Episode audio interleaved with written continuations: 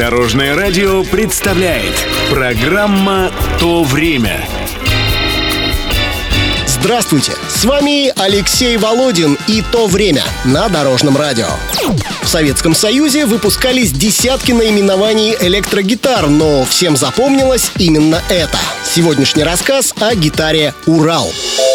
Как все начиналось? Государственном архиве Свердловской области хранится справка под названием «Выполнение социалистических обязательств». Как следует из документа, местная фабрика клавишных инструментов «Урал» обязуется к 30-летию победы над Германией и в честь 25-го съезда КПСС освоить новый вид электрогитары «Соло». Чертежи для первого сигнального образца разработал начальник конструкторского бюро Иван Козленко. Обещание выполнено. К маю 1975 года фабрика выпускает первые 240 гитар.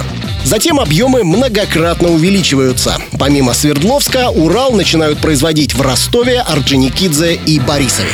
Ударник, ритм, соло и бас конечно, ионика. Руководитель был учителем пения. Он умел играть на баяне Маэстро, музыку. С середины 70-х электро и бас гитары «Урал» — непременный атрибут начинающих ансамблей. Прототипом для советского инструмента выступила японская электрогитара Yamaha серии SGV. Увы, на деле сходство весьма далекое. Гитаристы жалуются на вес инструмента, на толстый гриф с кривыми выступающими ладами, на фонящую электронику и плоский звук.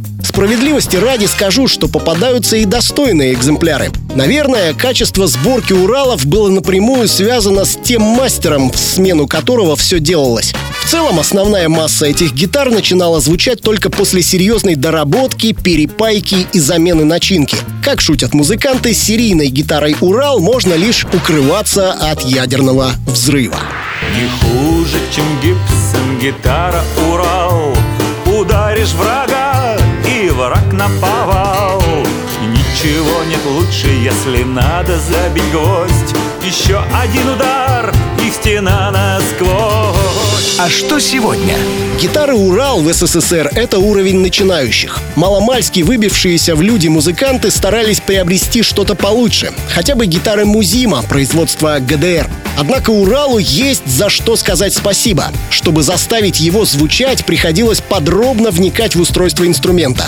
Подпиливать лады, менять звукосниматели, прокачивать электронику и так далее. В результате у нас подросло большое количество хороших гитарных мастеров. В наши дни начинающим гитаристам коллеги по цеху Урал покупать не рекомендуют. Но есть и другое мнение. Как мне рассказал один профессиональный московский блюзмен, сегодня Урал — это коллекционная гитара для тех, кому ничего не надо доказывать. Это была программа «То время» с рассказом о гитарах «Урал». Читайте или слушайте выпуски на нашем сайте или в мобильном приложении Дорожного радио. Всего доброго! Вместе в пути!